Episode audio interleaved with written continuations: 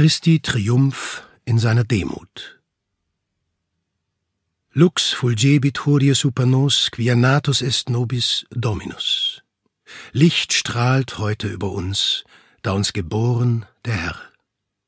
Diese herrliche Botschaft bewegt heute die Christen, durch die sie sich an die gesamte Menschheit richtet. Gott ist da. Diese Wahrheit muss unser Leben erfüllen. Jede Weihnacht muss für uns zu einer neuen Begegnung mit Gott werden, indem wir sein Licht und seine Gnade tief in unsere Seelen eindringen lassen. Wir halten vor dem Kind, vor Maria und Josef inne und betrachten den Gottessohn, der unser Fleisch angenommen hat. Ich entsinne mich eines Besuches, den ich am 15. August 1951 zur Casa Santa in Loreto machte, mit einem persönlichen Anliegen auf dem Herzen. Ich las dort die heilige Messe und wollte sie mit Andacht feiern, rechnete aber nicht mit der Inbrunst der Menge.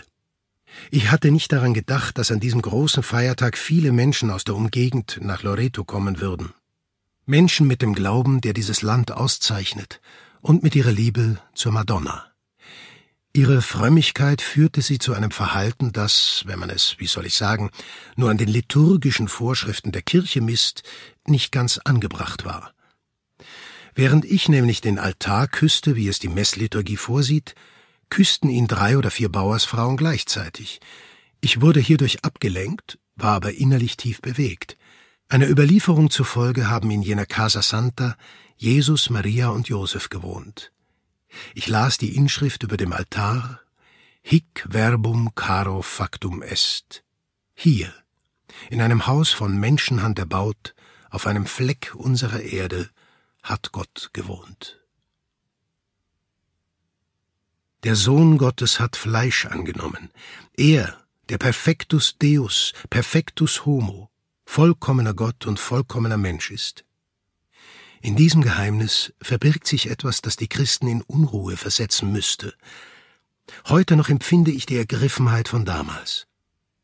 Gern würde ich wieder Loreto besuchen, und in Gedanken gehe ich dorthin, um die Kindheit Jesu nachzuerleben, während ich dieses Hic verbum caro factum est betrachte.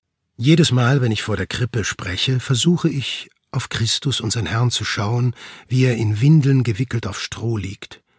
Obwohl noch ein Kind, das nicht sprechen kann, sehe ich in ihm schon den Lehrer und Meister. Ich muss ihn so betrachten, denn ich soll von ihm lernen.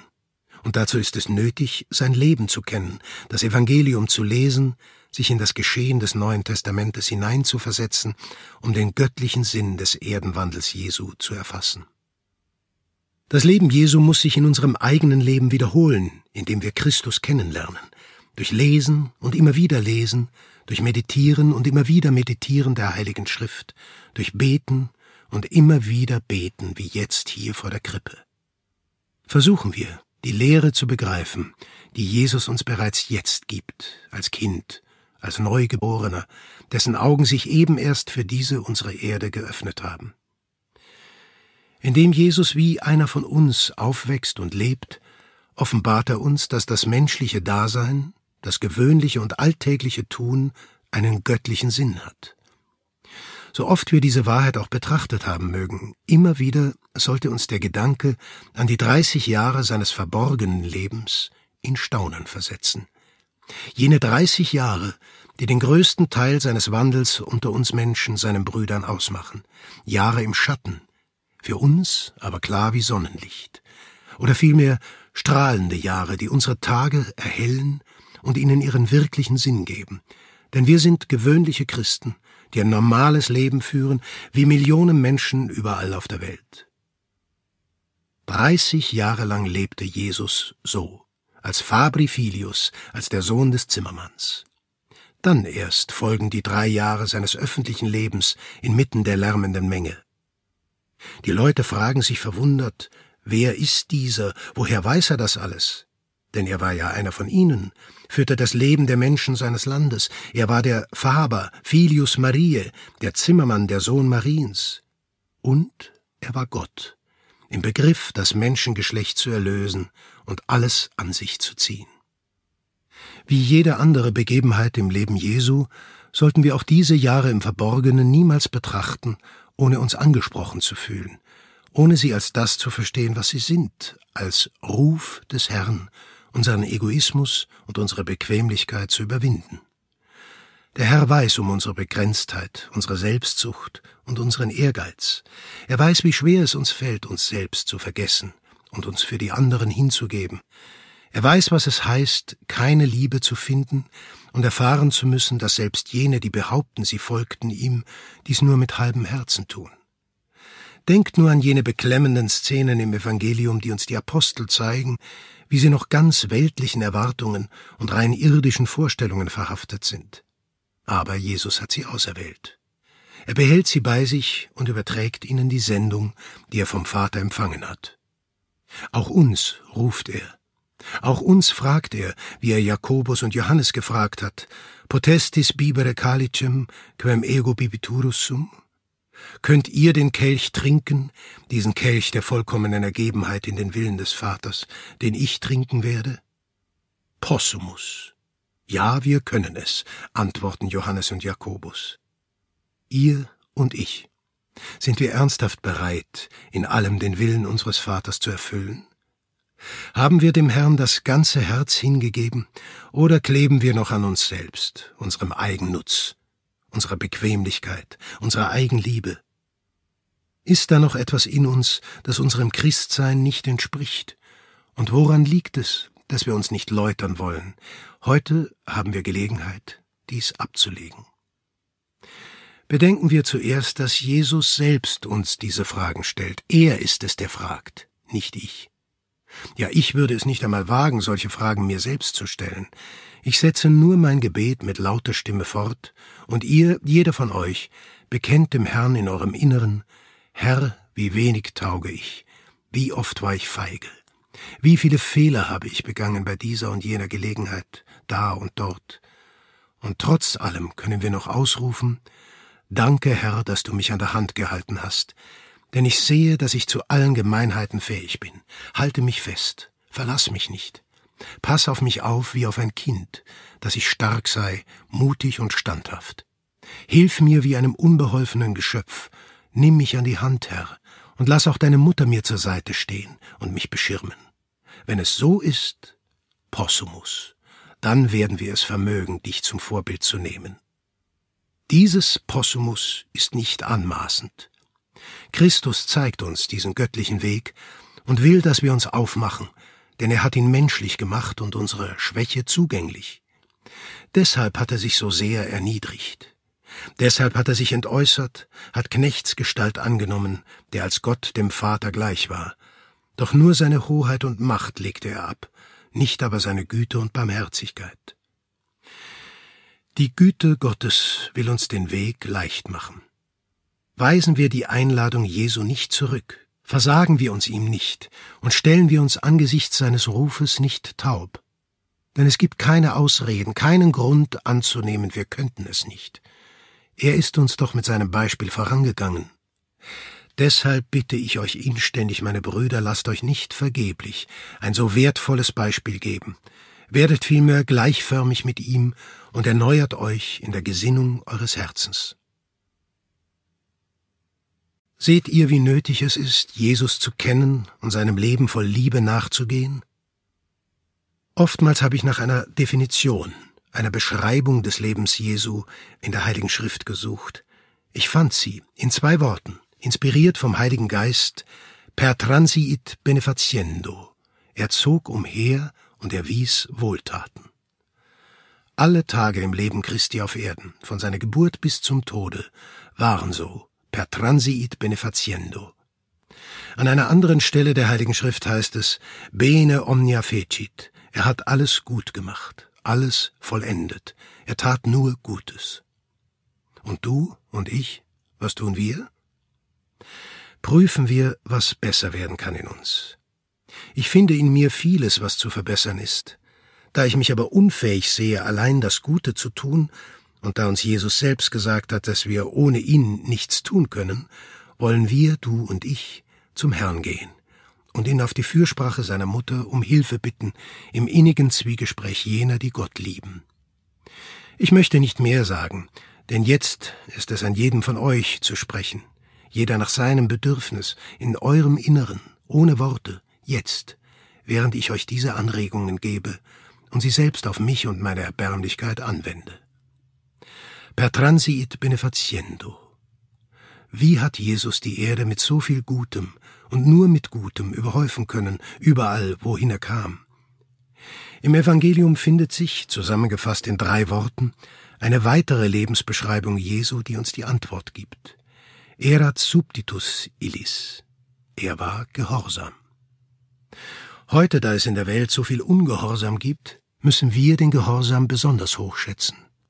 Ich liebe die Freiheit über alles, und gerade deshalb liebe ich so sehr die christliche Tugend des Gehorsams. Wir müssen uns als Kinder Gottes fühlen mit dem freudigen Verlangen, den Willen unseres Vaters zu erfüllen. Alles nach dem Willen Gottes tun, und zwar, weil wir es so wollen. Einen übernatürlicheren Grund gibt es nicht. Der Geist des Opus Dei, den ich seit mehr als 35 Jahren zu leben und zu lehren trachte, hat mich die persönliche Freiheit verstehen und lieben lassen. Immer wenn Gott unser Herr den Menschen seine Gnade schenkt, wenn er ihnen eine spezifische Berufung gibt, dann ist es wie wenn er ihnen eine Hand reichte, eine väterliche Hand, voll Kraft, vor allem aber voll Liebe. So sucht er jeden von uns einzeln auf als seine Söhne und Töchter, denn er weiß um unsere Schwäche. Der Herr erwartet von uns, dass wir die Kraft aufbringen, diese seine ausgestreckte Hand zu ergreifen. Gott erwartet von uns als Zeichen unserer Freiheit, dass wir uns anstrengen, damit uns dies gelingt, müssen wir demütig sein, müssen wir wie die Kinder werden und den gesegneten Gehorsam leben, mit dem wir auf die gesegnete Vaterschaft Gottes antworten. Es ist gut zuzulassen, dass der Herr sich in unser Leben einmischt, dass er wie ein Vertrauter ungehindert darin ein und ausgeht. Wir Menschen haben die Neigung, uns selbst zu rechtfertigen und uns an unserem Egoismus festzuklammern, wir wollen immer den König spielen, und sei es auch nur im Reich unseres eigenen Elends. Macht euch aufgrund dieser Überlegung klar, weshalb wir uns an Jesus halten müssen, damit er uns wirklich frei macht und wir so fähig sind, Gott und allen Menschen zu dienen. Nur so werden wir die Wahrheit jener Worte des heiligen Paulus verstehen. Jetzt aber seid ihr von der Sünde befreit und steht in Gottes Dienst. Als Frucht erntet ihr Heiligkeit, als Ziel habt ihr das ewige Leben. Denn der Sünde Sold ist der Tod, das Gnadengeschenk Gottes aber ist das ewige Leben in Christus, unserem Herrn. Seien wir also auf der Hut, denn unser Hang zum Egoismus stirbt nie, und die Versuchung kann sich auf tausenderlei Wegen einschleichen. Gott verlangt, dass wir gehorchen, indem wir den Glauben leben, denn er tut seinen Willen nicht mit Paukenschlägen kund. Manchmal äußert sich sein Wille wie mit leiser Stimme, im Innersten des Gewissens, und man muss aufmerksam hinhören, um diese Stimme zu vernehmen und ihr treu zu folgen. Oft spricht der Herr durch andere Menschen zu uns, doch dann kann es geschehen, dass sich uns das Wissen um ihre Fehler oder der Gedanke, inwieweit sie wirklich informiert sind und die Zusammenhänge durchschauen, wie eine Aufforderung zum Ungehorsam aufdrängen. All dies kann wie ein Wink Gottes sein, denn der Herr verpflichtet uns nicht zu einem blinden, sondern zu einem intelligenten Gehorsam. Und wir müssen uns verantwortlich fühlen, den anderen mit unserer Einsicht zu helfen. Aber seien wir uns selbst gegenüber aufrichtig, prüfen wir jedes Mal aufs Neue, ob das, was uns bewegt, die Liebe zur Wahrheit oder unsere Selbstsucht und das Festhalten an der eigenen Meinung ist. Wenn uns die eigenen Ansichten von den anderen Menschen trennen und dazu führen, die Einheit und die Eintracht mit unseren Brüdern zu zerstören, dann ist dies ein deutliches Zeichen dafür, dass wir nicht nach dem Geist des Herrn handeln. Vergessen wir nicht, wer gehorchen will, muss demütig sein. Führen wir uns aufs neue das Beispiel Christi vor Augen. Jesus gehorcht. Er gehorcht Josef und Maria.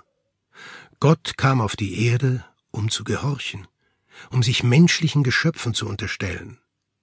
Maria, unsere Mutter, größer als sie ist nur Gott, und Josef, jener rechtschaffene und lautere Mensch, sie sind zwei vollkommene Geschöpfe, aber nur Geschöpfe. Und Jesus, der Gott ist, gehorcht ihnen. Wir müssen Gott lieben, seinem Willen lieben, mit dem Wunsch, dem Ruf zu folgen, den er an uns durch die Pflichten unseres Alltags richtet. Im eigenen Stand, im Beruf und in der Arbeit, in Familie und Gesellschaft, im eigenen wie im fremden Leid, in der Freundschaft und im Bemühen, gut und gerecht zu sein. Jede Weihnacht betrachte ich mit Freude die Figuren, die das Christuskind darstellen. Sie zeigen uns den Herrn, wie er sich entäußert, und erinnern mich daran, dass Gott uns ruft, dass der Allmächtige sich uns hilfsbedürftig und von den Menschen abhängig zeigen wollte. In der Krippe von Bethlehem sagt Christus dir und mir, dass er uns braucht. Er fordert uns auf zu einem christlichen Leben ohne Vorbehalte, zu einem Leben der Hingabe, der Arbeit, der Freude. Wir werden niemals richtig froh sein, wenn wir Christus nicht wirklich nachahmen, wenn wir nicht demütig sind wie er. Die Frage drängt sich wieder auf. Seht ihr, wo sich die Größe Gottes verbirgt?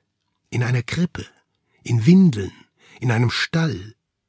Die erlösende Wirksamkeit unseres Lebens kann sich nur in Demut vollziehen, indem wir aufhören an uns selbst zu denken und uns für die anderen verantwortlich fühlen. Auch beim gutwilligsten Menschen kann es vorkommen, dass er sich Konflikte schafft, die jeder objektiven Grundlage entbehren, ihn selbst aber mit Sorge erfüllen. Ihr Ursprung liegt in mangelnder Selbstkenntnis, die zum Hochmut führt. So ist es etwa mit dem Wunsch, Gegenstand des Interesses und der Wertschätzung aller zu sein, mit der Neigung, eine gute Figur abzugeben, mit der Weigerung, Gutes zu tun und dann zu verschwinden, mit dem Streben nach persönlicher Sicherheit. Mancher, der einen tiefen Frieden genießen und sich so richtig am Leben freuen könnte, wird so durch Stolz und Dünkel unglücklich und bleibt unerfüllt. Christus war demütig von Herzen. Während seines Lebens wollte er für sich keine Besonderheiten, keine Privilegien. Wie jeder andere Mensch verbrachte er neun Monate im Schoße seiner Mutter mit größter Selbstverständlichkeit. Der Herr wusste nur allzu gut, dass die Menschheit seiner Bitte bedurfte. Deshalb drängte es ihn, auf die Erde zu kommen, um alle Menschen zu retten. Aber er will nichts überstürzen und kommt zu seiner Stunde, wie jeder andere Mensch zur Welt kommt. Von der Empfängnis bis zur Geburt Jesu bemerkt niemand außer Josef und Elisabeth das Wunder. Gott kommt, um unter uns Menschen zu wohnen. Die Geburt ist ebenfalls von großer Schlichtheit. Der Herr kommt ohne Pomp, von allen unerkannt, auf Erden haben nur Maria und Josef an diesem göttlichen Abenteuer teil. Und dann die Hirten, denen die Engel die Kunde bringen. Und schließlich die Weisen aus dem Morgenlande. So geschieht die grundlegende Tat, die Himmel und Erde, Gott und Mensch vereint. Zu welcher Herzenshärte aber sind wir fähig, dass wir uns so schnell an dieses Geschehen gewöhnen können? Gott erniedrigt sich, damit wir uns ihm nähern und seine Liebe mit der unseren erwidern können, damit sich unsere Freiheit nicht nur diesem Schauspiel seiner Macht, sondern auch dem Wunder seiner Demut fügt. Seht die Größe eines Kindes, das Gott ist. Der Schöpfer des Himmels und der Erde ist sein Vater, und der Sohn liegt hier in einer Krippe, quia non erat eis locus in diversorio, denn es gab für den Eigentümer der Welt für den Herrn alles Geschaffenen keinen anderen Platz auf Erden. Ich bin sicher, Jesus sucht auch heute Wohnung in unseren Herzen. Bitten wir ihn um Vergebung für unsere persönliche Blindheit und Undankbarkeit und bitten wir ihn um die Gnade, ihm niemals mehr unser Herz zu verschließen. Der Herr lässt uns nicht im Unklaren darüber, dass ein in den göttlichen Willen ergebener Gehorsam Verzicht und Hingabe verlangt, denn die Liebe pocht nicht auf Rechte, sie will dienen. Er ist als erster diesen Weg gegangen. Und wie hast du den Gehorsam gelebt, Jesus? Usque ad mortem, mortem autem crucis, bis zum Tode, bis zum Tode am Kreuz. Man muss von sich selbst loskommen, bereit sein, sich aus seiner Ruhe bringen zu lassen, sein Leben zu verlieren aus Liebe zu Gott und zu dem Menschen. Da wolltest du nun leben und wolltest nicht, dass dir etwas widerfährt, aber Gott hat es anders gewollt. Es gibt einen zweifachen Willen. Der deine muss korrigiert werden, um mit dem Willen Gottes eins zu werden. Nicht hat sich der Wille Gottes dem deinen anzupassen. Ich habe voll Freude gesehen, wie so viele Menschen ihr Leben weggegeben haben, um den Willen Gottes zu erfüllen, wie du, Herr, usque ad mortem. Ihre Kraft und ihre berufliche Arbeit haben sie dem Dienst an der Kirche gewidmet, zum Wohle aller Menschen. Wir wollen lernen zu gehorchen, lernen zu dienen. Es gibt keine höhere Würde als die der freiwilligen Hingabe zum Wohl der anderen. Wenn der Stolz in uns brodelt und der Hochmut uns glauben machen will, wir seien Übermenschen, dann ist der Augenblick gekommen, Nein zu sagen und zu bekräftigen, dass unser Triumphieren allein in der Demut liegt. Auf diese Weise werden wir eins mit Christus am Kreuz, aber nicht verdrossen, geängstigt oder widerwillig, sondern freudigen Herzens. Denn diese Freude, die im Selbstvergessen liegt, ist der beste Beweis unserer Liebe. Lasst mich noch einmal auf das Ursprüngliche und Einfache im Leben Jesu zurückkommen, das wir so oft zusammen betrachtet haben. Diese verborgenen Jahre im Leben des Herrn sind weder bedeutungslos, noch bloße Vorbereitung auf die Jahre danach, auf sein öffentliches Wirken. Seit 1928 sehe ich dies mit aller Klarheit. Gott will, dass wir Christen das ganze Leben des Herrn als Beispiel verstehen. Ich bin besonders seinem verborgenen Leben nachgegangen, seinem Leben der gewöhnlichen Arbeit unter dem Menschen. Der Herr will, dass viele Menschen den Weg gehen, den er selbst in den Jahren seines stillen, unscheinbaren Lebens ging. Dem Willen Gottes gehorchen bedeutet deshalb immer von unserer Selbstsucht loskommen. Aber es bedeutet nicht, sich vom normalen Leben der Menschen zu entfernen, mit denen uns Stand, berufliche Arbeit und gesellschaftliche Situation verbinden. Ich träume, und mein Traum ist Wirklichkeit geworden, von unzähligen Kindern Gottes, die ihr Leben als gewöhnliche Menschen heiligen und teilhaben an den Mühen, Hoffnungen und Anstrengungen ihrer Mitmenschen. Ihnen sei diese göttliche Wahrheit zugerufen. Wenn ihr inmitten der Welt bleibt, dann nicht, weil Gott euch vergessen oder nicht berufen hätte, nein, er hat euch aufgefordert, in den irdischen Tätigkeiten und Sorgen zu bleiben und euch kundgetan, dass eure menschliche Berufung, euer Beruf und eure Fähigkeiten seinen göttlichen Plänen nicht nur nicht zuwiderlaufen, sondern die geheiligte Opfergabe sind, die Christus dem Vater dargebracht hat. Einen Christen daran erinnern, dass sein Leben keinen anderen Sinn hat, als den Willen Gottes zu erfüllen, heißt nicht, ihn von den übrigen Menschen absondern, im Gegenteil. Christi Gebot, einander zu lieben, wie er uns geliebt hat, bedeutet für viele Menschen, an der Seite ihre Mitmenschen und wie sie leben.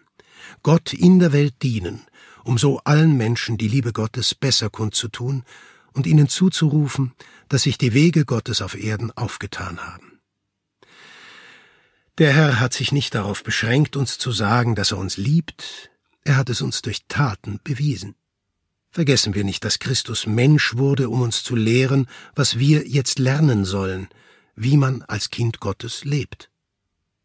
Erinnert euch an das Vorwort, das Lukas der Apostelgeschichte voranstellt. Primum quidem sermonem fece de omnibus o Theophile, quae Jesus facere et docere. Ich habe über alles berichtet, was Jesus getan und gelehrt hat. Er kam, um uns zu belehren, als Meister durch sein Tun und durch das Beispiel seines Lebens. Vor dem Kind in der Krippe wollen wir jetzt unsere persönliche Gewissenserforschung fortsetzen und uns fragen, sind wir bereit, unser Leben Vorbild und Lehre für die anderen sein zu lassen? Sind wir entschlossen, ein anderer Christus zu sein? Ein Lippenbekenntnis genügt nicht. Ich frage einen jeden von euch und ich frage mich selbst, du als Christ berufen, ein anderer Christus zu sein, kann man von dir sagen, dass du dich nach diesem facere et docere, tun und lehren richtest? Dass du in allem als Kind Gottes aufmerksam dem Willen des Vaters gegenüber handelst? Dass du dich bemühst, alle Menschen zu bewegen, an den guten, noblen, göttlichen und menschlichen Dingen der Erlösung teilzunehmen? Lebst du in deinem Alltag in der Welt das Leben Christi? Die Werke Gottes tun ist keine Floskel, nein, es ist eine Einladung, sich aus Liebe zu verbrauchen. Man muss sich selber sterben, um zu neuem Leben wiedergeboren zu werden, denn so gehorchte Jesus, Gehorsam bis zum Tode am Kreuze, mortem autem crucis, propter quod et Deus exaltavit illum. Und deshalb hat Gott ihn erhöht. Wenn wir dem göttlichen Willen gehorchen, wird auch für uns das Kreuz Auferstehung sein und Erhöhung. So wird sich in uns Schritt für Schritt das Leben Christi erfüllen, und unser eigenes Leben wird das Bemühen guter Kinder Gottes sein, die trotz ihrer vielen Schwächen und Fehler wie Christus umherzogen und Gutes taten. Wenn der Tod kommt, und er wird unerbittlich kommen, werden wir ihn freudig erwarten, wie ich es viele Menschen, die heilig ihren Alltag gelebt haben, habe tun sehen. Mit Freude, denn wenn wir Christus nachgefolgt sind im Guten, im Gehorsam und im Kreuztragen, werden auch wir wie Christus auferstehen. Surexit Dominus vere, denn er ist wahrhaft auferstanden. Seht doch, Jesus, der ein Kind wurde, besiegte den Tod durch seine Erniedrigung, sein einfaches Leben, seinen Gehorsam, durch die Vergöttlichung des gewöhnlichen alltäglichen Lebens der Menschen, siegte der Sohn Gottes. Dies ist der Triumph Christi. Er hat uns emporgehoben auf seiner Ebene, zur Ebene der Gotteskindschaft, indem er herabstieg auf die Erde, zur Ebene der Menschenkinder.